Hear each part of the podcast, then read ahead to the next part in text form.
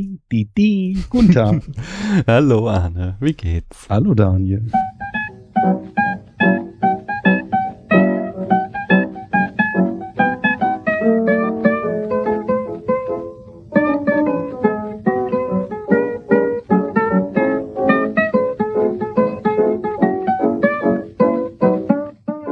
Ich bin bereit.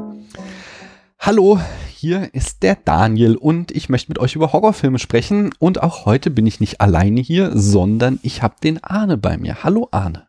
Einen wunderschönen guten Tag, Daniel. Und liebe Hörer natürlich. Arne, du bist ähm, hier im Podcast sicherlich allzu gut bekannt. Du bist einer unserer häufigsten Gäste. Ich habe eben mal nachgeschaut. Äh, das ist jetzt das elfte Mal, dass du bei uns bist.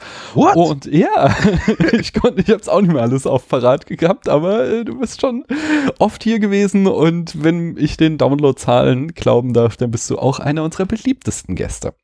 Und von daher. Ähm, für meine nee, freut mich natürlich. Äh, deswegen sag ich da- mal, äh, dich muss ich jetzt nicht mehr persönlich vorstellen, aber ähm, sag doch noch mal kurz was zum Enough Talk und dann vor allen Dingen, wie ihr diesen Horror Oktober begleitet habt, denn das war sehr, sehr schön und sehr, sehr spannend auch für Leute, die hier zuhören. Ja, Enough Talk, mein Podcast äh, zu finden auf enoughtalk.de. Da mache ich mit wechselnden Gästen und ab und zu auch mal mit meinen festen Co-Hosts Podcasts äh, ohne festen Schwerpunkt, worauf wir Lust haben. Es geht um Filme, ab und zu mal ein bisschen um Games, demnächst vielleicht auch noch um ein paar andere Sachen. Und ähm, letztes Jahr haben wir schon mal eine Episode zum Horror Oktober gemacht. Die war eher so ein Roundup. Da haben wir über ein paar Filme gesprochen, die wir im Zuge dieser Aktion gesehen haben. Ich hatte letztes Jahr den Horror Oktober eher schreibend begleitet auf meinem äh, Schreibblog. Da habe ich dann auch versucht, die 13 Filme zu schaffen. Das waren dann 10. Über ein paar von denen habe ich eben auch so in Kurzform gepodcastet. Und dieses Jahr hatte ich echt Bock, äh, noch mal ein bisschen mehr zu reißen und habe das Schreiben dann sein lassen und habe mich komplett auf den äh, Podcast-Teil des Ganzen gestürzt und hatte ursprünglich mal geplant, äh, auch äh, wie du es tust, so Kurzepisoden mit Gästen vielleicht auch mal alleine zu machen und ähm, habe da einen kleinen Aufruf gestartet, super coole Resonanz gekriegt, äh, schon viele Gäste da gehabt. Nur äh, wie du es ja auch schon auf Twitter in einem schönen augenzwinkernden Tweet äh, kommentiert hast, wenn der Enough Talk Kurzfolgen macht, das klappt natürlich nicht so richtig. Also ich hatte jetzt unter anderem schon den, äh, zum Auftakt den Patrick vom Bahnhofskino da, äh, mit dem bin ich dann noch auf 40 Minuten geblieben, aber Nils von der Cine, Cine war da, Dennis äh, vom Lichtspielcast, Lukas Bawenschek, äh, Nenad äh, von der Bildnachwirkung etc. Und das ist dann nie mehr äh, eigentlich in so kurzer Form geblieben, sondern tatsächlich eher so Stunde, Stunde, anderth- äh, Stunde und eine halbe und so weiter und so fort. Also Enough Talk Style einfach, ne? Kurz geht nicht. Ähm, ja, und jetzt haben wir sieben Episoden raus. Äh, es sind mittlerweile auch schon zwei weitere im Kasten und andere geplant. Also wir hauen wirklich gut raus und äh, es freut mich, dass äh, auch die, die Hörer Bock drauf haben und trotz dieser exorbitanten Länge und trotz, dieses Jahr sind es ja echt viele Podcasts, die wirklich im Horror Oktober äh, einen nach dem anderen raushauen, äh, die Lust nicht verlieren und uns weiter runterladen und wir alle zusammen diese coole Aktion, wobei für mich in gewisser Weise auch irgendwie immer Horror Oktober ist, äh, weil ich auch viel Horror sonst gucke, aber mit uns eben feiern und mit uns ein bisschen den Hype genießen. Ja, nice. Ich möchte noch äh, betonen, ähm, de- dein äh, mittlerweile festen Co-Host Jens, ähm, den, den, den habe ich ja im letzten Horror Oktober Podcast geweiht. Der hat hier äh, damals mit ähm, mir ähm, Invasion of the Body Snatchers besprochen und es war sein erster Podcast. Und äh, von dort an begann seine große Karriere, die äh, ihn dann in eure, in euren sicheren Hafen führte. Genau, jetzt ist er angekommen und äh, du hast ihn auf See geschickt, also perfekt. Fein. Ähm, ja, wir sprechen heute über David Lynch's Eraserhead. Und ähm, ja, da steige ich mal gleich ein. Äh, beziehungsweise ich muss gar nicht fragen, was du von dem Film hältst, denn als du vor Urzeiten mal den spätfilmischen Brustfragebogen ähm, hier bei uns durchgequatscht hast, da hast du auf die Frage, was ist der beste Film aller Zeiten, Eraserhead genannt. Von daher ähm, habe ich schon so eine leichte Ahnung, wie du den Film findest, aber das möchtest du ja vielleicht noch mal ein bisschen begründen. Ja, kann ich gerne machen. Also äh, Lynchs äh, Langfilmdebüt, nachdem er ja mehrere Kurzfilme, wenn man das so nennen kann, vielleicht eher Bewegtbildanimationen damals noch als äh, Kunststudent gemacht hat, ist tatsächlich ein Film, der einen ganz, ganz festen Platz in meinem Herzen hat.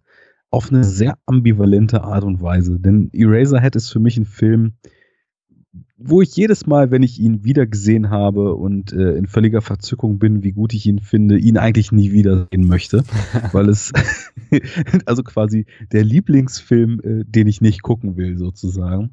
Äh, es ist schon wirklich äh, ein sehr beklemmender, sehr zermürbender Film, aber ähm, es ist tatsächlich so, ich bin großer David Lynch-Fan und immer wenn ich gefragt werde, welchen ich denn am liebsten mag, kann ich mich ne, nicht so gut entscheiden, grübel eine Weile und nenne dann Eraserhead als Auftakt äh, seines Werkes quasi auch so stellvertretend für sein ganzes Werk. Ähm, ja, der, der, ich, ich bin total begeistert, wie der Film aus wenig Mitteln unglaublich viel macht. Ich bin begeistert, wie man ihn lesen kann, was natürlich bei dem Film auch noch einer der Lynch-Streifen ist, die, die quasi von den lynchigen Lynchs, wie man so schön sagt, ähm, noch am einfachsten zu dechiffrieren sind und am klarsten in ihrer Lesart sich einem eigentlich erschließen.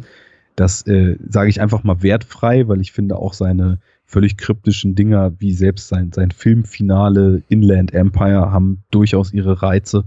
Aber ist, äh, dieser Film hat so einen besonderen Platz, einfach weil ähm, ich habe selten erlebt, dass jemand, ein Regisseur in seinem Debüt sich noch so sehr sucht, aber auch schon so sehr gefunden hat, weil vieles ist noch ganz anders als zum späteren Lynch-Werk und viele der Trademarks und vieles dessen, was David Lynch dann später zu dem großartigen Künstler und Regisseur gemacht hat, der ist, findet sich eben auch in, im Rohschliff schon quasi in diesem Film und äh, das sind wenige von vielen Gründen, warum ich einfach einen unheimlich großen Crush für diesen Film habe.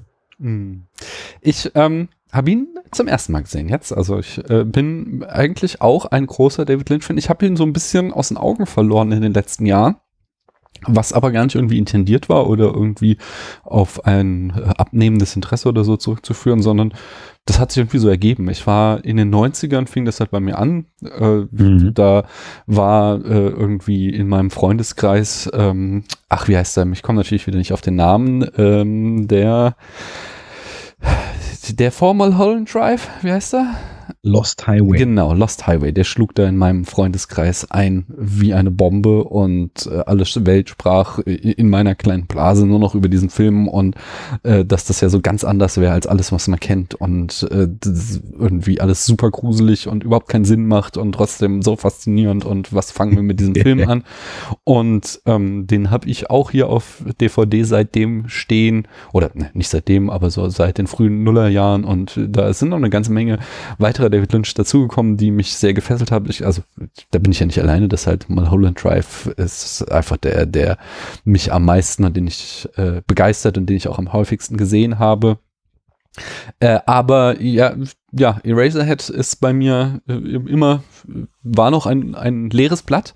Und ich muss sagen, leider sagen, ich habe so ein bisschen ähm, er wurde mir im Vorfeld äh, von so vielen Leuten äh, so hoch aufgebaut und vor allen Dingen als so niederschmetternd und ich habe glaube ich irgendwie hundertmal den Satz gelesen und dann auch immer wieder selbst verwendet, ja für mich als Vater ist er ja irgendwie soll er ja besonders schlimm sein, so dass als ich ihn dann endlich gesehen habe, ich da irgendwie sehr äh, äh, schon sehr verkopft rangegangen bin und er hat mich gar nicht irgendwie so sehr erwischt, wie ich es vielleicht, wenn ich ihn irgendwie ohne irgendeine Vorerwartung, äh, wenn ich ihn dann gesehen hätte, dann hätte er bestimmt eine ganz andere Wirkung auf mich gehabt. Ähm, nichtsdestotrotz ist ein äh, Spitzenfilm, er stecken schon super viele Lynch-Elemente drinne, wie ich finde. Ähm, vor allen Dingen das, was ich immer sehr, sehr an David Lynch schätze, ist, dass es so auf dem auf dem untersten Level eigentlich ein sehr klar strukturiertes Drama ist, wo man irgendwie mhm. wirklich eine, ganz klare Dreiaktstruktur rauslesen kann und wenn man halt irgendwie mal den ganzen Lynch-Überbau einfach wegschneiden würde, dann könnte man da eben äh, ja ja ein, ein Beziehungsdrama, ein Elterndrama draus rauslesen. Ähm, was äh, ja was was was du halt heute noch in jedem dritten äh, ja keine Ahnung Prestige-Produktion in Hollywood oder so hast, aber darauf aufbauend kommt dann eben dieser extra Layer von surrealistischen Lynch-Eindrücken, die dem Film so die ganz besondere Note geben. Und das habe ich auch hier wieder zu schätzen gewusst.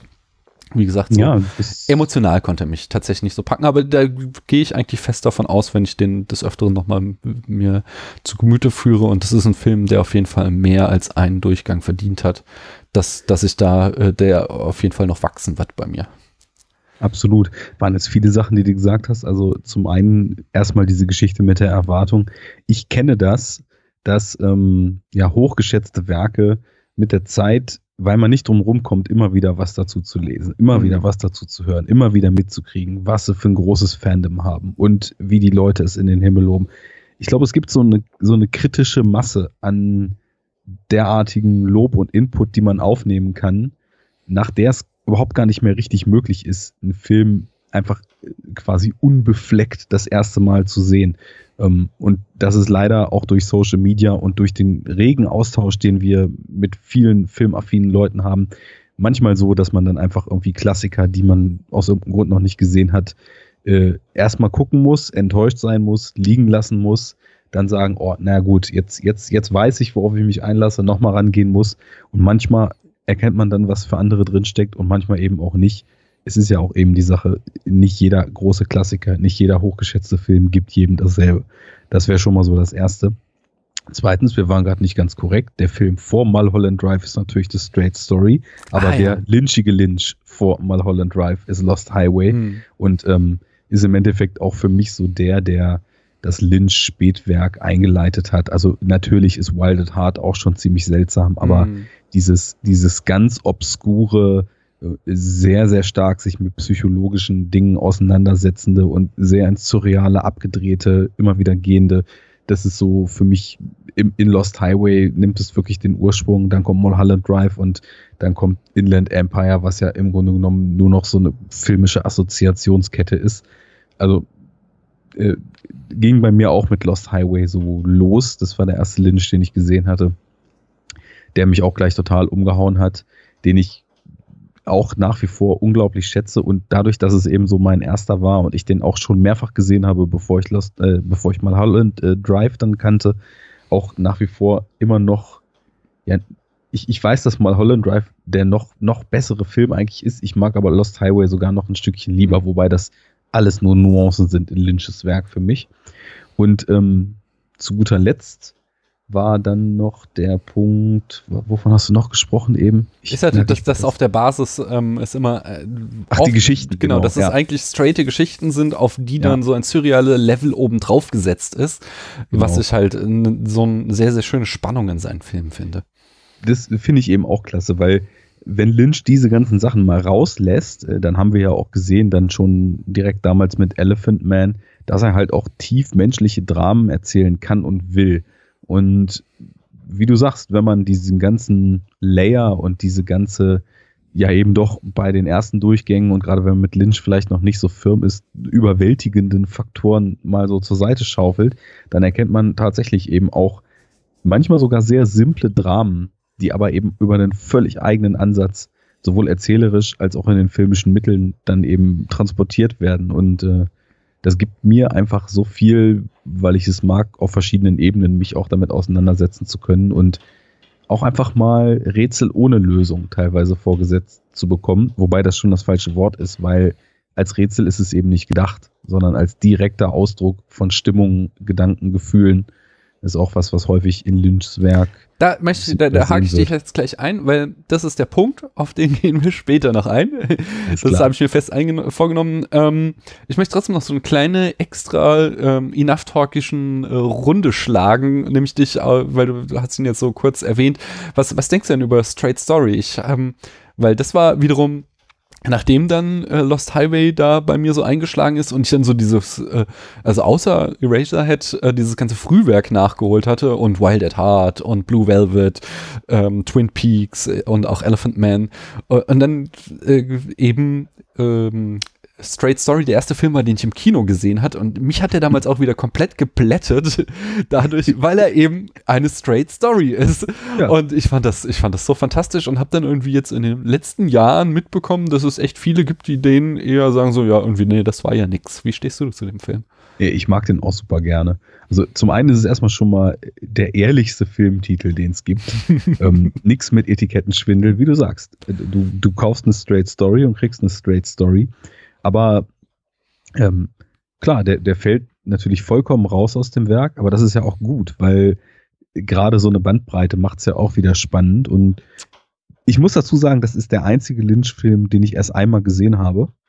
Aber als ich den das eine Mal gesehen habe, fand ich, es war eine sehr schöne, teils knuffig niedliche, teils sehr auf Menschlichkeit fokussierte Geschichte, sehnsuchtsvolle, sehnsuchtsvolles ähm, ja, Aus, Ausstrecken nach Menschlichkeit und nach Zwischenmenschlichkeit und ähm, ja, hat schöne Momente, ähm, hat irgendwie so was langsam meditativ äh, vor sich hin schwelgendes. Also ich, ich mag den sehr gerne.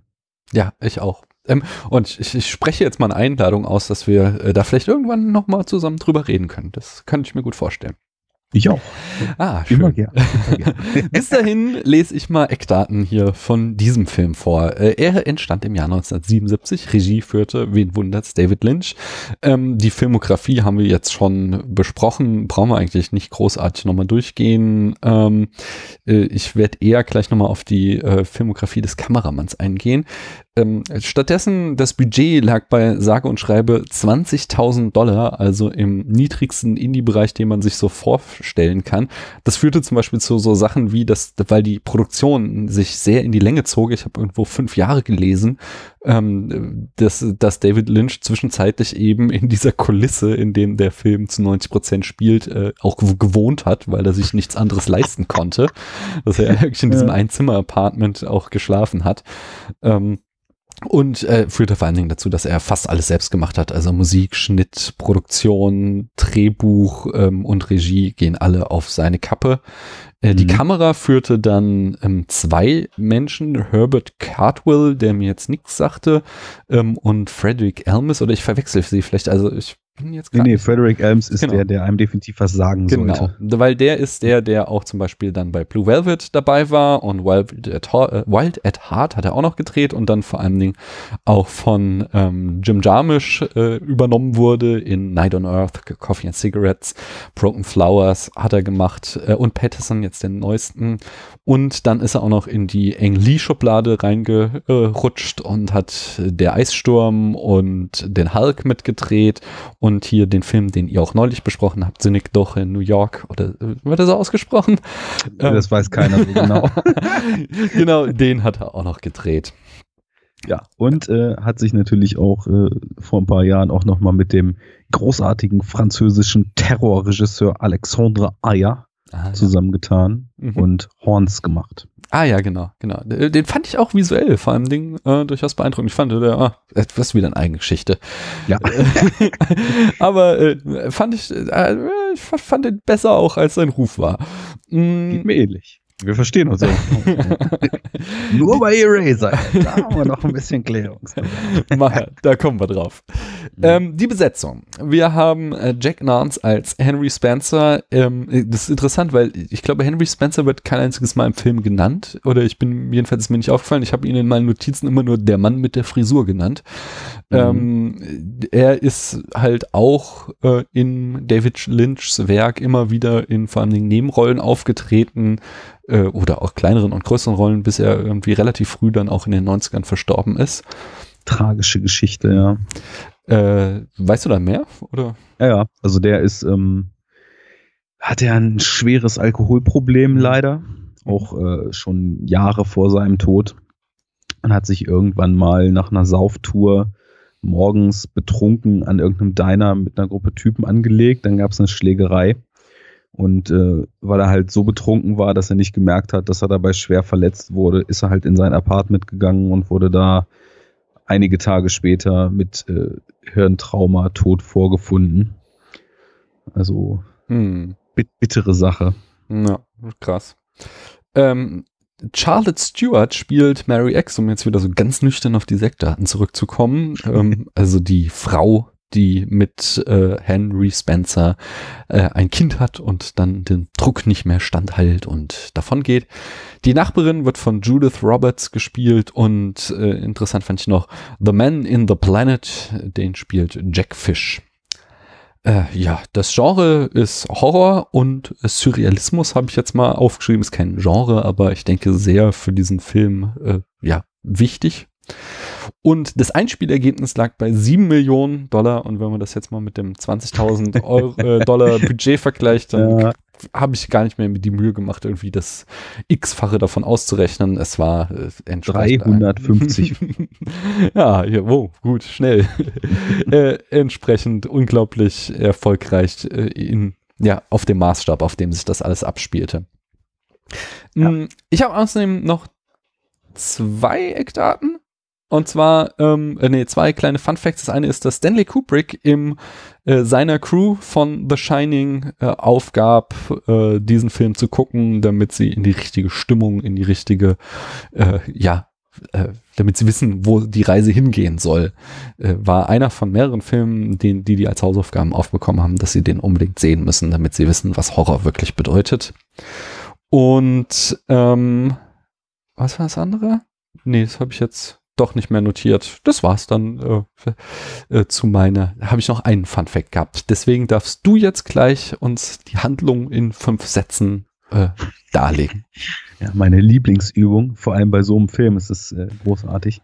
Also der, wir nennen ihn jetzt auch mal äh, junge Henry Spencer, lebt in einem kleinen Apartment in einer sehr, sehr industriell anmutenden Umgebung und äh, bekommt ein Kind mit besagter Mary X. Ähm, ja, und der Film handelt eigentlich nur davon, wie sie dieses Kind bekommen. Dieses Kind nicht unbedingt das Aussehen hat, was man jetzt in einem herkömmlichen Film von einem Baby erwarten würde.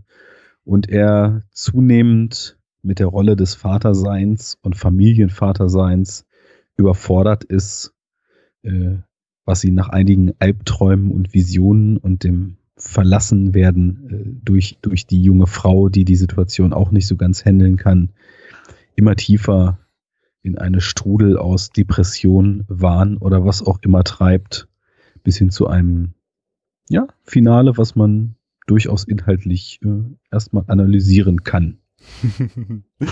ja, schön. Und ähm, wir hatten uns jetzt im, im Vorgespräch schon darauf geeinigt, dass wir heute nicht so sehr jetzt irgendwie einzelne Szenen ähm, besprechen werden wollen.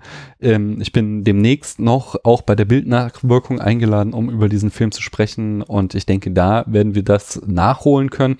Sondern ich würde gerne mit dem Arne heute über äh, die Art und Weise, wie man so einen Film guckt und wie man Filme allgemein guckt, ähm, besprechen, denn ähm, ja, wir haben das schon öfter mal ja, äh, on-air und off-air bequatscht, dass wir da einfach verschiedene Ansätze haben. Und du hast es eben auch schon wieder angedeutet, ähm, dass es hier gar nicht zum Beispiel ums Rätselraten geht oder um irgendwas lösen.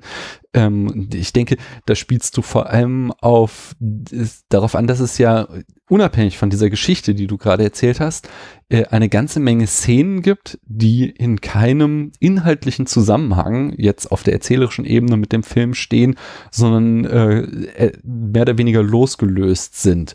Und Würdest du sagen, dass diese Szenen äh, keine Bedeutung haben oder es keine kohärente Interpretation dafür gibt? Oder würdest ja, du. Ja, nein, nein, nein, keineswegs. Also, ah, äh, ja, dann hau mal raus. Wie, wie gehst du an so einen David Lynch-Film ran?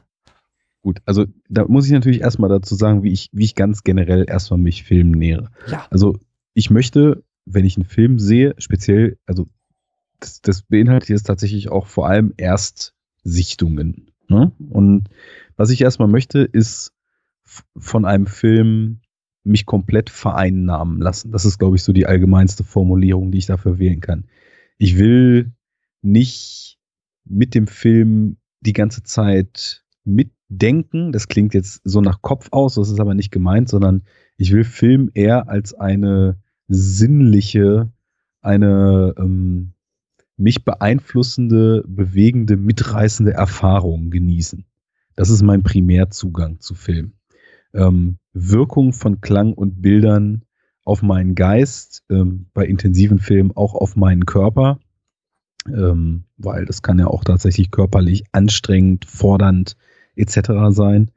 Und ähm, dann, dann hat sich das bei mir so rauskristallisiert, dass gerade bei Filmen, die einem dann auch viel Denkstoff geben, dass ich erst im Nachgang anfange, mir so meine Gedanken zu machen und äh, meistens auch mir erstmal versuche, meine eigenen Gedanken zu machen. Und wenn ich dann damit so einigermaßen durch bin, dann Primärquellen hinzuziehe, gucke, was denken andere dazu, äh, gucke, was, was, sind die, was sind die Fragen, die dieser Film mir stellt, ähm, was sind die Fragen, die ich vielleicht dem Film stellen muss, äh, weil äh, ich, ich nur, wenn ich sie einmal für mich ausgesprochen habe, von dem Film auch die Antworten auf sie bekomme, etc.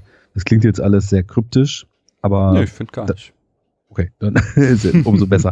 Äh, das, das ist so mein, mein Zugang erstmal. Also deswegen merke ich auch immer wieder, dass ich überhaupt nicht der Typ bin, der nach einem Film sagt, oh, jetzt aber hier, das in der Handlung, das hat aber keinen Sinn gemacht. Oder äh, ja, ich, ich fand das jetzt irgendwie nicht gut konstruiert, dass er irgendwie, nachdem er den und den und den Trick gerissen hat, schon den Killer getroffen hat.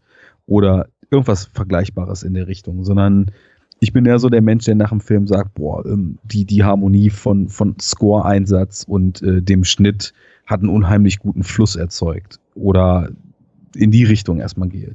Auch nicht rein auf die Form basiert, weil Inhalt und Form sind für mich was, was optimalerweise total gut miteinander verwoben ist, weswegen auch immer ein Film, der gut erzählt ist, für mich hinter einem Film, der audiovisuell überragend und gut erzählt ist, natürlich logischerweise hinten ansteht. Ne?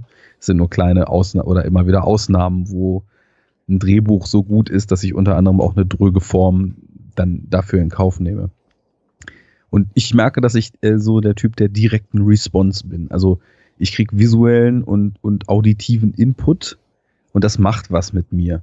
Und deswegen finde ich häufig auch, ähm, dass ich, dass ich nicht rational sagen kann, also ein Film muss dies oder das tun, um dies oder das zu erzeugen, sondern dass das total einzelfallbasiert ist und dass, dass dieses schwer greifbare, dieses gewisse Etwas, dieser Ton, dieses, was manchmal Leute Movie Magic nennen, also alles, was du äh, gar nicht so als Diskussionsbasis eigentlich erstmal, sondern du bist ja eher so der Hard Facts Typ, ne? Kann sein, dass ich das jetzt vielleicht falsch falsch wiedergebe, aber so kam es mir immer vor.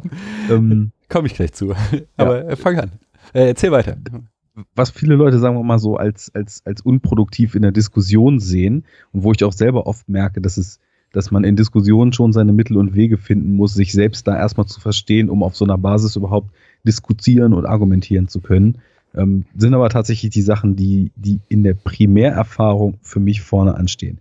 Und dann ähm, mache ich mir meine Gedanken und dann finde ich auch oft äh, noch viel mehr an einem Film, was ich grandios finde.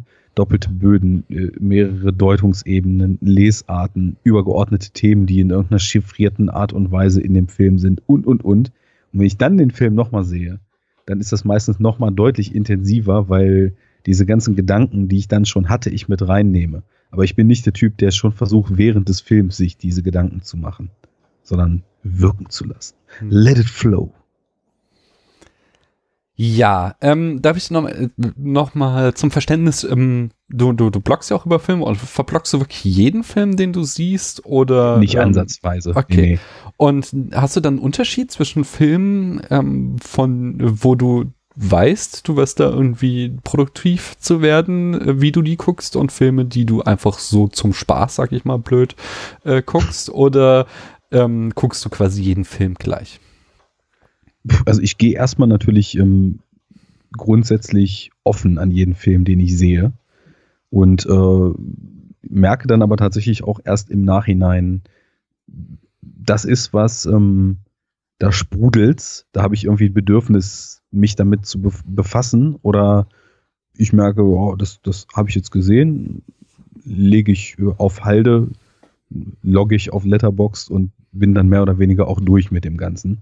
Also ich, ich habe schon früher habe ich äh, wie wild immer geschrieben, aber da habe ich auch zum einen jetzt nicht mehr die Zeit und auch nicht mehr die Muße für, weil ich merke, ähm, ich, ich brauche, ich brauche auch so ein aus mir heraus sprudelndes Bedürfnis, da tatsächlich tiefer einzusteigen und irgendwas, was ich daran erzählens- und, und behandelnswert finde, dann auch in Rezensionen und so weiter einfließen zu lassen. Mhm. Weil, also ich habe auch tatsächlich da so einen Unterschied. Also ich, ich, ich schreibe ähm, oder ich habe mir eigentlich mal irgendwann so vorgenommen, tatsächlich zu jedem Film, den ich gucke, was auf Letterbox zu schreiben, wobei das in, also irgendwie, ich bin da so tatsächlich irgendwie so 99 Prozent aller Filme, die ich, äh, seit ich bei Letterbox bin, gelockt habe, äh, die haben auch ein Review von mir, wobei dann Review in der Regel ein Satz ist so. Und äh, mhm. äh, wenn, wenn ich halt dann irgendwie Filme äh, gucke, zum äh, Spaß, dann du hast es eben so negativ berieseln äh, genannt, aber das ist tatsächlich so mein Mind State. Ich schaue diesen Film jetzt nur mal aus Spaß und dann schalte ich auch meinen Kopf ab und lasse da irgendwie die ähm, Handlung erstmal auf mich einwirken und wenn äh, ja, wenn es ein audiovisueller, beeindruckender Film ist oder irg irgendwas hat, was mich catcht, dann passiert das meistens sehr, sehr schnell und ich merke, dass meine Aufmerksamkeit sich dahin äh, verschiebt. Ähm, aber unabhängig davon äh, schaue ich dann halt Filme, von denen ich weiß, dass ich drüber sprechen werde im Podcast, äh, nochmal ganz anders. Und da gehe ich dann tatsächlich, was du eben schon auch angesprochen hast, sehr viel analytischer ran. Da bin ich dann äh, mit meinem kommunikationswissenschaftlichen Background, äh, da habe ich halt im Studium mich sehr, sehr viel mit Symboltheorie, Semiologie, Semiotik so beschäftigt.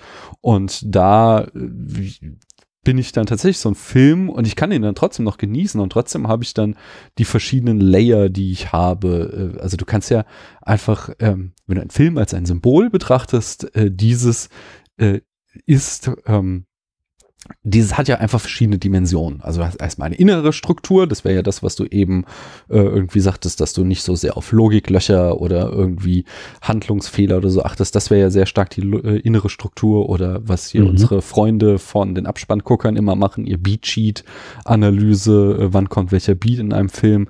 Das ist auch so sehr, äh, wie sieht die innere Struktur eines Films aus. Ähm, dann kannst du, äh, was mich im Studium sehr geprägt hat, ist eben so die Denkschule des Strukturalismus Strukturalismus und das ist so das, wo wir beide auch oft unsere Konflikte haben, wenn ich dann irgendwie mit filmischen Regeln ankomme, äh, weil ich sage, ähm, also äh, auch nicht ich sage, sondern es ist äh, auch empirisch belegt, dass halt ein Symbol in einem großen Symbolsystem einen Platz hat und seine Bedeutung auch dadurch gewinnt, dass es in einer Relation zu anderen Symbolen in diesem Symbolsystem steht und ähm, solche ja, Regeln dann eben nicht irgendwie normative Regeln sind, wie du sollst äh, nach 30 Minuten den dritten Akt einleiten. Sowas kriegen sicherlich Filmstudenten auch gesagt, aber es sind vor allen Dingen, mein Prof nannte das damals immer so Trampelfahrt-Effekte. Dadurch, dass alle immer den gleichen Weg über die Wiese nehmen, bildet sich so ein Trampelfahrt und sowas hat sich halt auch bei Filmen raus äh, und ein Film, äh, er wird sich immer dazu verhalten, ob er will oder nicht. Das heißt, mhm. er kann diese Regel beachten oder missachten, aber dadurch, dass er das macht, macht er halt eine Bedeutungsaussage. Und ich glaube, da sind wir eigentlich gar nicht so weit auseinander, weil ich akzeptiere das natürlich und würde natürlich auch äh, nie absprechen, dass so welche, nennen wir sie jetzt mal Regeln, einfach aufgrund von Gewöhnung und aufgrund von äh, der üblichen Herangehensweise oder etablierter Herangehensweise einfach mit der Zeit gewachsen sind. Mhm. Na klar. Ich bin nur derjenige, der äh, diesen kleinsten gemeinsamen Nenner, sage ich mal, oder diese, diese äh, einfach gängige Praxis völlig wertfrei erstmal betrachtet. Das ist für mich äh, in keinster Art und Weise irgendwie ein Hinra Hinweis oder ein Indikator dafür, dass dieser Film auch nur irgendetwas richtig macht, dass er sich erstmal formell an etablierte Regeln hält. Mhm. Weil, wenn es danach geht, ist jeder Popsong Meisterwerk. Und wir würden alle nur noch Helene Fischer geil finden, weil die die Regeln, wie eine Hook-Catchy anscheinend ins Ohr geht und äh, wie lang eine Strophe ist und äh, wie lang die Hook dauern muss, äh, natürlich, äh, was die Mainstream-Tauglichkeit betrifft, äh, bis ins Letzte perfektioniert hat. Aber trotzdem äh, sagt das ja nichts über Qualität. Das sagt nur was über über äh, den, den inneren Aufbau, so wie du es eben schon gesagt nee, hast. Nee, aber das sind nochmal tatsächlich zwei. Also so, zum Beispiel bei der Sprache würdest du sagen, ähm, der innere Aufbau ist die Grammatik, so, und die hat einen Film mhm. auch. Du kannst auch irgendwie Schnittfolgen und Shots analysieren und so weiter. Da gibt es, da, da, da gibt es halt auch eine innere Struktur, eine Syntax von einem Film.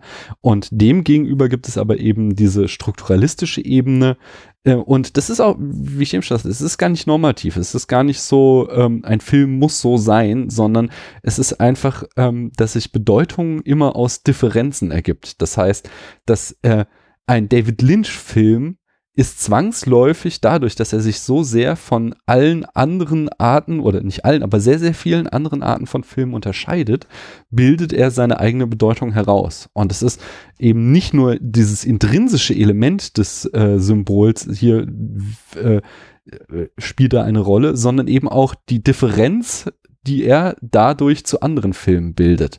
Und das ist eben etwas, auf das ich äh, bei meiner Betrachtung immer sehr viel Wert lege. Und ähm, da natürlich auch meine Vorlieben habe und sage, wenn ein Film ähm, sich an filmische Konvention XY nicht hält, dann ist das für mich etwas, was ich eben nicht sehr mag. Mein Klassiker immer, ja, Show don't tell. Also wenn mir ein mhm. Film nur auf der Dialogebene begegnet und mir keine Bilder zeigt, äh, um die Geschichte voranzubringen, dann ist das für meinen persönlichen Geschmack ähm, äh, ein Film, also mag ich das nicht so sehr, aber es ist natürlich erstmal jetzt normativ gar nichts Verwerfliches, sondern es gibt halt auch ähm, dialogische Filme und er ordnet sich dann im Symbolsystem in diese Ecke mit ein. Ähm, das ist nur so, das ist etwas, was ich bei meiner Filmbetrachtung eben immer mit betrachte, dass ich da eben nicht äh, komplett den Film erstmal auf mich wirken lasse, wie du es beschrieben hast, sondern dass, mhm. ähm, wenn ich, wenn ich denke, ich werde über diesen Film spreche, dann schaue ich den Film so, dass ich gucke so, okay, ähm, auf so einer strukturalistischen Ebene, wie kann ich diesen Film jetzt erstmal verordnen? Und da habe ich dann natürlich so einen viel analytischeren Blick. Ähm, ich würde gerne nochmal, du hast dann eben, genau, dieses eben deine, äh, das, das, ich sag mal, jetzt ist so ganz plump, dass du den Film auf deine Gefühle wirken lässt oder auf deine äh, äh, auf deinen Bauch. so.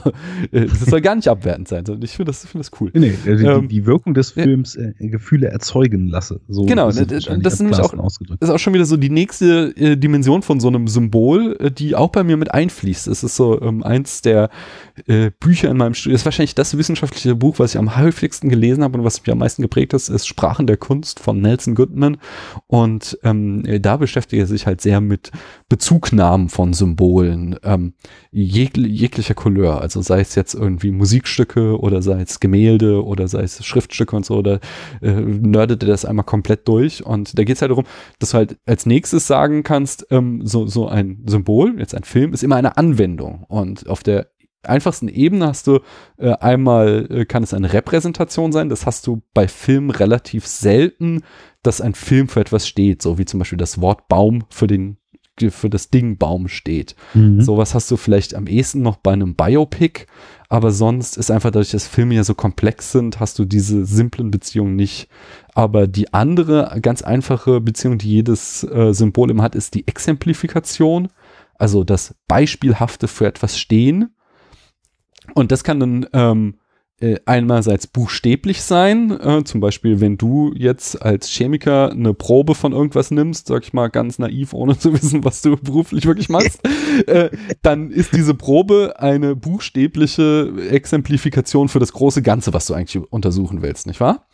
Trifft sehr gut. Äh, und das kann aber das Gleiche kann auch metaphorisch stattfinden. Und das mhm. ist das eigentlich die Ebene bei einem Film, die wir, wenn wir uns irgendwie versuchen, einen Film anal zu analysieren, äh, auf die es besonders äh, geht. Und wenn sie dann irgendwie auch noch auf deine Gefühle abzielt, dann nennt Nelson Goodman das Ausdruck. Und ich glaube, es ist ganz stark dann diese Dimension, die dich ähm, ähm, äh, ja, ja, berührt. Und ähm, ich, das ist auch was, was, was durchaus bei meiner ähm, Filmrezeption da mit einfließt. Ich finde tatsächlich, ähm, es äh, für so ein Filmgespräch immer unfruchtbar zu sagen, dieser Film hat dieses Gefühl bei mir ausgelöst, deswegen ist es ein guter Film, weil das kann natürlich bei meinem nächsten ganz anders sein. Und deswegen habe ich da immer so ein kleines Problem mit. Also besonders äh, so äh, viele Film-Reviews verkürzen das dann ganz stark und sagen, das war ein schlechter Film, weil äh, der war total langweilig. Hat jetzt irgendwie, äh, habe ein paar Sachen zu Der Exorzist gelesen und ich finde den Film ganz mhm. großartig, aber wenn du dir irgendwie zeitgenössische Reviews anguckst, dann sagen 90 Prozent der Leute, ja, ist ein total langweiliger Film, verstehe nicht, warum die den alles abfeiern. Und das ist natürlich etwas, was sehr, sehr subjektiv ist und das, das ist dieser Aspekt, den ich dann immer bei dem Gespräch sehr unfruchtbar finde. Aber der, die Wirkung hat der Film natürlich auch auf mich ähm, mhm. Es ist nur halt, ja, es ist äh, schwierig es zu greifen. Man kann es auch und ich finde, ist auch ein Grund, warum ich den Enough Talk sehr gerne höre, weil äh, du kannst sowas sehr, sehr gut in Worte fassen auch. Das wollte ich nämlich gerade sagen. Also es ist natürlich, äh, jeder, der mich schon mal hat Podcasten hören, wird wissen, dass ich auf jeden Fall versuche, ob mir das immer gelingt, weiß ich natürlich nicht, in Filmbesprechungen tatsächlich auch in die Tiefe zu ergründen, warum schafft Film XY denn dies oder das bei mir zu bewirken hm. und auch natürlich ein Rieseninteresse habe ähm, an diesen, ich weiß nicht, ob das gerade exemplarisch äh, oder exemplisch Exemplifikation ist da der an der Exemplifikation, also äh, wirklich ähm, die Filme auch in ihren Symbolen zu durchgehen, ähm, zu, zu, zu schauen, was für Mittel und Wege wurden hier gewählt, um diese oder jene Themen diese oder jede Dinge auszudrücken oder eben in abgewandelter Form darzustellen. Das macht für mich natürlich auch einen großen Teil meiner Auseinandersetzung mit Film aus. Ähm, was ich beschrieb, ist tatsächlich auch einfach ähm, die 90 Minuten zwischen ich drücke auf Play oder mhm. der Vorhang geht auf und äh, der Abspann läuft. Natürlich weiß ich im Nachhinein, was ich da gesehen habe und natürlich durchdenke ich auch nicht immer, weil auch ich gucke viele Filme einfach so weg und dann war's das. Also natürlich befasse ich nicht mich mit jedem Film in die Tiefe, aber ähm, bei den Filmen, wo ich, wo ich das als lohnenswert und wo ich das als für mich interessant äh, darlege, wie zum Beispiel bei den Lynch-Filmen, äh, um mal wieder ein bisschen in die Richtung zu kommen, da, da rattert natürlich der Denkapparat im Nachhinein auch unheimlich. Und ähm, ich frage mich dann, was für Mittel und Wege sind, sowohl handwerklich als auch inhaltlich, als auch ähm, in der, in der gesamten, im gesamten Ansatz gewählt, die in mir etwas erzeugen und dann frage ich mich eben, warum. Und ähm, dann merke ich halt auch ganz oft, dass zum Beispiel diese Ebene, die ich vielleicht etwas weniger im ersten Durchgang wahrgenommen habe, dass die natürlich präsent ist und dass die wahrscheinlich ganz unterbewusst bei mir auch Dinge anspricht. Und wenn ich mich dann aktiv mit ihr auseinandersetze, bemerke ich eben auch jetzt nicht nur bei Lynch, sondern immer wieder bei Filmen, dass da, dass da tolle Gedanken und tolle Konstruktionen hinterstecken, die genauso lobenswert sind, wie äh, audiovisuell tight eine Szene aufs Parkett zu inszenieren. Ne? Mhm. Ähm, ich meine, ein, mein, also lass uns den Bogen zu Lynch gleich schlagen. Ich möchte nur noch äh, der Vollständigkeit halber so die letzte ähm, zeichentheoretische Dimension abgrasen. Äh, das wäre nämlich dann die äh, Pragmatik, also die Art und Weise, wie wir mit Symbolen handeln. Die gäbe es dann auch noch. Äh, die finde ich ganz spannend, weil das ist ja natürlich dann das, was wir machen, wenn wir über Filme sprechen. Dann ist das mhm. eben so, wir verwenden das Symbol Film, um damit eine Handlung zu verziehen, nämlich äh, hier einen Podcast damit zu machen. Und ähm, das ist auch so was, was ganz lustig ist, wenn man es mal betrachtet. Zum Beispiel ähm, Jetzt bei Blade Runner äh, finde ich das sehr, sehr spannend, wenn auf einmal äh, dieses Stimmengewirr an Blogosphäre und Filmo äh, und Podcastosphäre, die, die, das ganze Jahr über ganz verschiedene Filme besprechen, sich ganz stark fokussieren auf so einen Leuchtturm wie diesen Film Blade Runner 2049 und plötzlich alle über diesen einen Film sprechen mhm. und dann aus dieser ähm, Fokussierung sich dann auch ganz schnell wieder so ein Konsens ergibt, wie man diesen Film zu lesen hat, der dann wieder auf das Symbol zurückwirkt. Äh, mhm. Äh, weil, also, ich, der wird ja schon relativ abgefeiert und das ist wieder etwas, wozu du dich als, ähm, äh, als Filmkritiker hochgestochen wieder verhalten musst. Und das wird dann wieder zwangsläufig auch einen Einfluss darauf haben, wie du den Film liest, ob du es willst oder nicht. Das ist einfach auch nochmal so eine spannende Betrachtungsweise, äh, die man, finde ich, nicht ganz außer Acht lassen sollte. Das wollte die ich immer ja. wieder einen riesen Effekt hat, auf jeden Fall. Ja. ja. Ähm, und jetzt lass uns da den Bogen zurückschlagen zu David Lynch und Eraserhead. Sehr gerne. Ähm, und äh, ich sag's das immer, sagst du es Eraserhead oder Eraserhead? Ich bin die ganze Zeit am äh, Ich sage immer Eraserhead, aber das kann natürlich auch meinem Denglisch geschuldet sein. ich weiß es auch nicht. Ich, mein Englisch ist auch nicht gut. Ähm, eine Mal Eraser gelernt zu haben. Ah, okay. Äh, ich sag auch mal dann. Eraserhead, äh, lass uns den Bogen dahin zurückschlagen, wie wir jetzt unsere Art und Weise, ähm, Filme zu betrachten, genau auf diesen Film anwenden. Äh, ja, ich lasse dir wieder den Vortritt. Wie, wie hat der Film auf dich gewirkt, bitte? Ja, das, da muss ich natürlich jetzt dann tatsächlich auch differenzieren zwischen dem ersten Mal, als ich ihn sah, zwischen den erneuten Durchläufen, als ich ihn sah, zwischen den wiederum erneuten Durchläufen, äh, nach denen ich dann auch schon zusätzlich zu meinen Gedanken zig Sachen gelesen hatte und ihn dann wieder sah. Also mein Erstkontakt mit dem Film fand statt, nachdem ich in irgendeiner, ich habe den recht spät gesehen, in irgendeiner Dokumentation über Midnight Movies mal davon gehört hatte, dass äh, Eraserhead da neben ähm, äh, The Harder They Come und der Rocky Horror Picture Show etc. in dieser Midnight Movie Szene äh, späten 70ern oder in den 80ern halt irgendwie ein essentieller Teil war. Und dann habe ich den irgendwann mal geschaut und fand den Film einfach durchweg extrem beklemmend, extrem äh, unangenehm, konnte mir auch auf das alles, was ich da gesehen hatte, auch im Nachhinein erstmal gar nicht so richtig einen Reim machen. Das ist aber auch schon sehr, sehr lange her. Ähm, ich weiß nicht, ob das heute dann bei einer Erstsichtung genauso wäre. Hatte aber eben auch quasi keine Baseline außer dieser Dokumentation, in der ich halt schon so ein paar Ausschnitte gesehen hatte und wusste, der Film genießt so einen obskuren Ruf.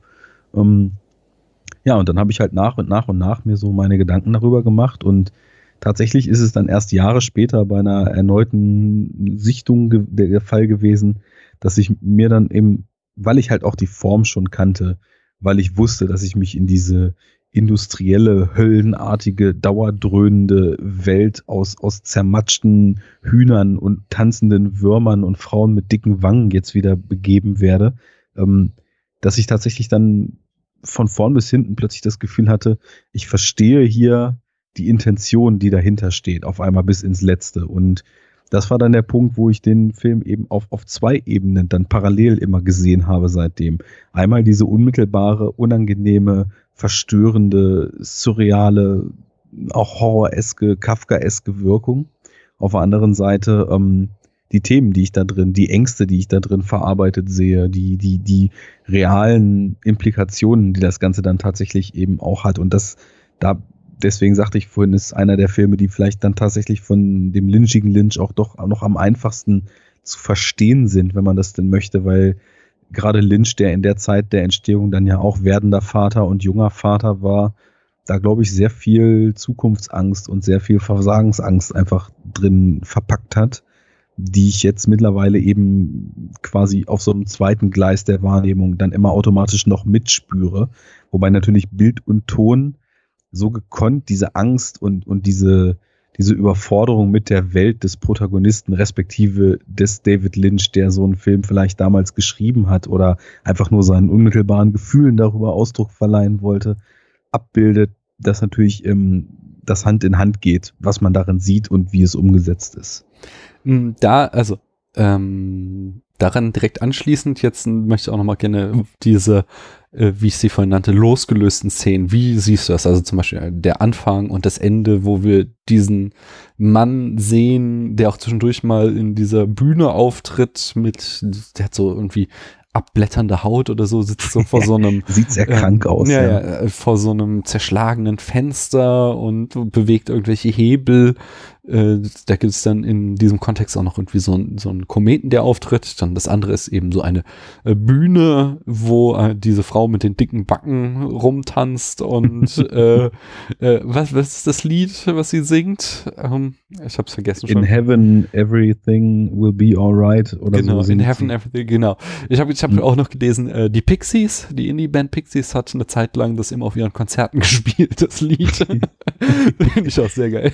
Kann ich ähm, auch mit der Stimme des Sängers sehr gut vorstellen. Ja. ja. Ähm, jedenfalls äh, das noch und dann halt diese, die dem Film den Namen gebende Szene der äh, des Radiergummi-Herstellens. Äh, ja. Wie interpretierst du dann sowas? Also äh, versuchst du dann, dass die mehr auf so deine, dieser Gefühlsebene mit in den Film reinpassen, eben um so ein Gesamtstimmungsbild von dem Film zu vermitteln? Oder ähm, meinst du, dass die dann tatsächlich auch noch irgendeinen Bedeutungsaspekt für die Handlung haben? Das ist die Frage, wenn es äh, halbwegs beides. ah, sehr schön. Ja. Also ähm, auf der einen Seite ist es natürlich so, dass ich, vielleicht weiß man das auch schon, wenn man mich mal gehört hat, sobald irgendwas weird ist, bin ich all in. ne? Also ist, das ist schon fast so, dass ich mich ab und zu mal so ein bisschen in die Richtung pushen muss, dass Dinge, die weird sind, vielleicht noch mit etwas mehr kritischem Blick zu sehen, weil ich habe das Gefühl, je abgedrehter, desto besser und abgedreht genug kann es mir eigentlich gar nicht sein. Deswegen ähm, so eine Szene für sich die seltsam ist, die sich mir als, als äh, etwas Undefiniertes präsentiert, die erweckt erstmal schon mal mein Interesse. Deswegen, bevor ich, wenn ich so einen Film das erstmal sehe, bevor ich weiß, was das alles soll oder was es für mich soll, weil für mich ist halt die individuelle Ebene der Rezeption immer unheimlich wichtig und ähm, ja, da, da, da schaue ich dann eben im Nachhinein, kriege ich das in so einen Gesamtkontext eingeordnet. Und das funktioniert bei dem Film hier tatsächlich ganz gut. Also das hat auch eine Weile gedauert, aber diesen, diesen kränkelnden Mann und diese ersten Szenen, du kannst ihn auf der einen Seite so verstehen, als so eine Rahmung des Ganzen, die uns ähm, quasi so als, als äh, Lesecode für die, für die Geschichte und für die filmische Umsetzung direkt von Anfang an vorgibt, das hier wird eine sehr entrückte Nummer. Ähm, wir, wir begeben uns jetzt auf Pfade, die ja vielleicht äh, im wahrsten Sinne des Wortes ein bisschen abgespaced sind. Allerdings, ähm, wenn man den Film unter diesem Deckmantel der, der Versagensängste eines werdenden Vaters, äh, der des Scheiterns an der Welt, äh, die, die Ängste und äh, die Resignation durch die Überforderung, der Kampf mit dem eigenen Egoismus, ähm, weil man, weil man will, aber es einem trotzdem nicht gelingt, sich den neuen Pflichten unterzuordnen, etc. Also wenn man all diese emotionalen Aspekte, die Lynch da für mich ohne Frage drin verarbeitet hat, wenn man die so als Hauptthema des Filmes sieht und diese Metaebene quasi so als Hauptebene betrachtet, dann hat zum Beispiel die Eröffnungsszene mit diesem kränkelnden Mann äh, für mich den Charakter der, der Zeugung dieses Kindes, die einfach, ähm, dass das tatsächlich dann die, die Handlung so in, in Fortlauf bringt später, weil wir haben äh, einmal diese Montage, wie eben Henry dort durch den Raum schwebt, äh, dann dieses spermienartige Wurmtierchen ihm aus dem Mund kommt mhm. und dieser ganze Komet ähm, in der Kamerafahrt, die am Anfang darüber geht, ähm, öffnet sich so ein dunkler Spalt, der dann doch sehr in Richtung Vulva geht. Und nachdem der, der äh, verkränkelnde Mann, den man vielleicht als göttliche Instanz der darüber entscheidet, ob jetzt äh, ein Kind gezeugt wird oder nicht, verstehen könnte, dann seine Hebel in Bewegung setzt, kommt plötzlich dieser Komet wie ein Ofen ins Glühen. Komet könnte in dem Falle jetzt die Eizelle sein, also quasi die Zeugung des Kindes, welches der Kickoff für Henrys äh, Werdegang und, und später auch Verfall ist. Ähm, wäre dann zum Beispiel eine Lesart für diese Szene, mit der ich mich zum Beispiel sehr gut anfreunden kann. Und ähm, ja, die, die tanzende Frau zum Beispiel kannst du ja auch nicht isoliert betrachten. Die tanzende Frau zertritt ja auch irgendwelche spermienartigen hm. äh, Würmchen, ähnlich dem Wurm aus der Eröffnungsszene, auf dem Boden während ihres Tanzes. Also das ist ja ähm, auch relativ klar im Film als Traumsequenz kodiert. Ähm, einfach über das Wegdriften im Bett und das Aufwachen danach. Und ähm, da sehe ich dann zum Beispiel ja quasi sein bereuen, weil dieses Leben ihn so überfordert, dass, dass er eigentlich sich wünscht, dass es zu dieser Zeugung nie gekommen wäre und ähm, quasi schon nach Auswegen sucht. Ne? In Heaven everything gonna be alright. Auf der Erde ist es das anscheinend gerade nicht, ähm, wenn ihm Visionen kommen, die quasi die seine Spermien äh, demobilisieren, um rückwirkend ähm, oder weil er rückwirkend merkt, es hätte zu dieser Zeugung eigentlich nie kommen sollen.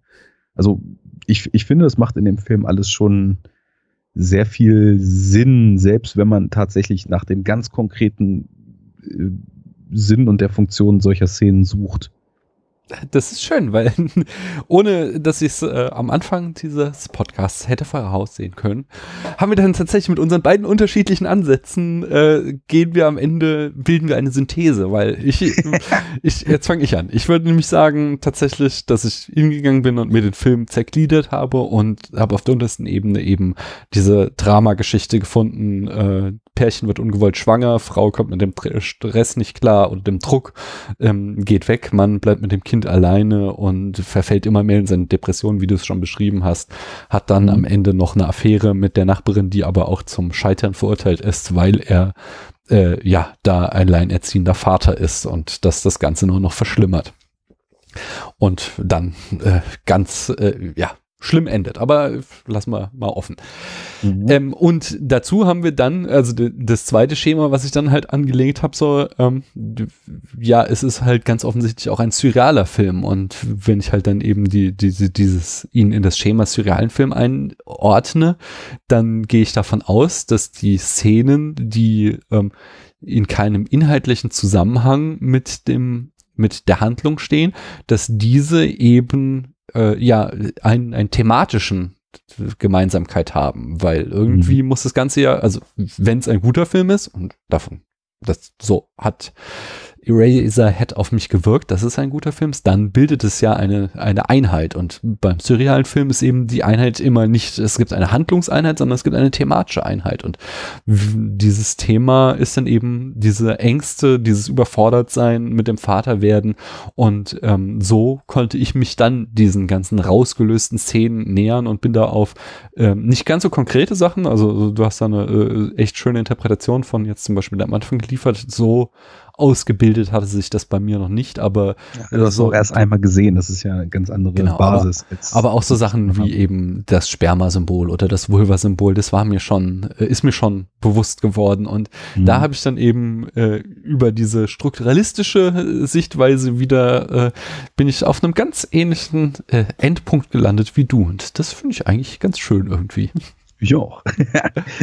Dann lass es doch am Ende äh, nochmal ganz profan werden und äh, möchtest du den Film äh, eine Sternewertung geben und noch ein Abschlussplädoyer halten? Na logisch.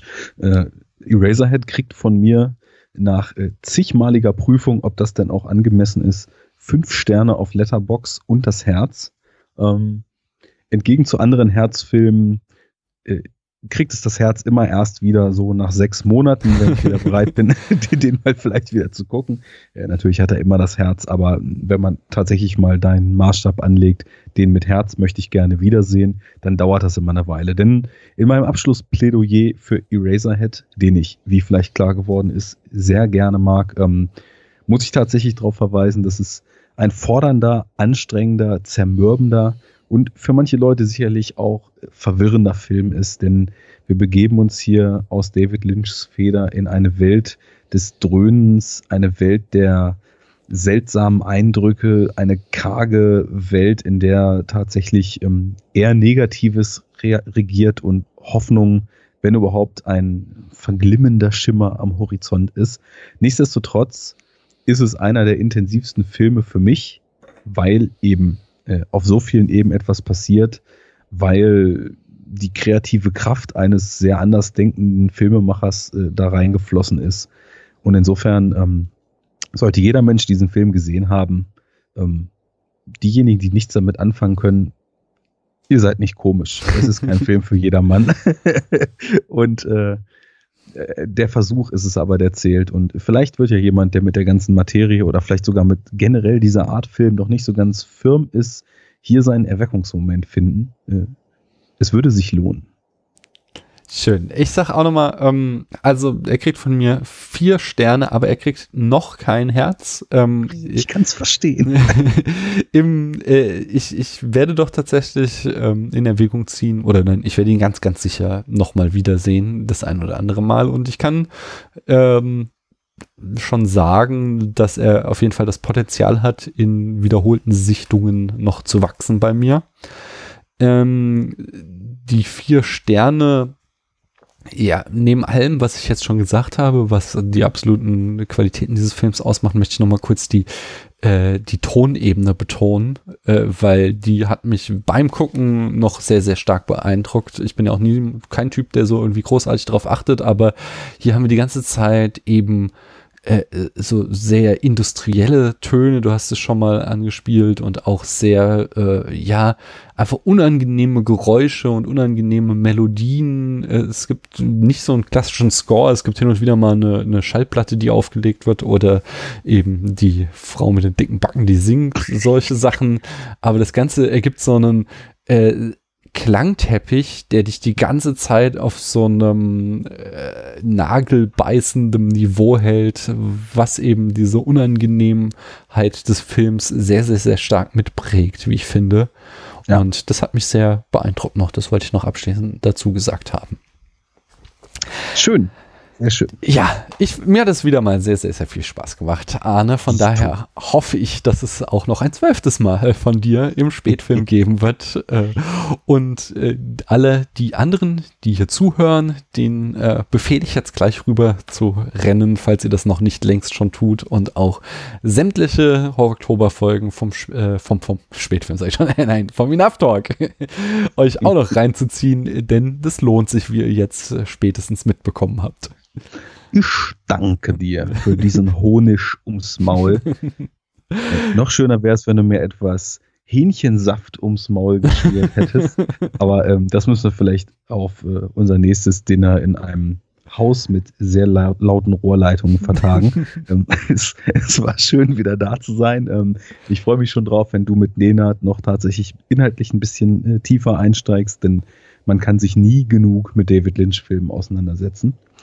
Und dann wünsche ich allen Hörern noch einen schönen restlichen Horror-Oktober. Das war ich auch. Äh, ihr hört noch zweimal von uns und äh, bis hierhin schon mal danke, dass ihr uns eure Zeit geschenkt habt. Bis dann. Tschüss. Ja. Auf Wiedersehen.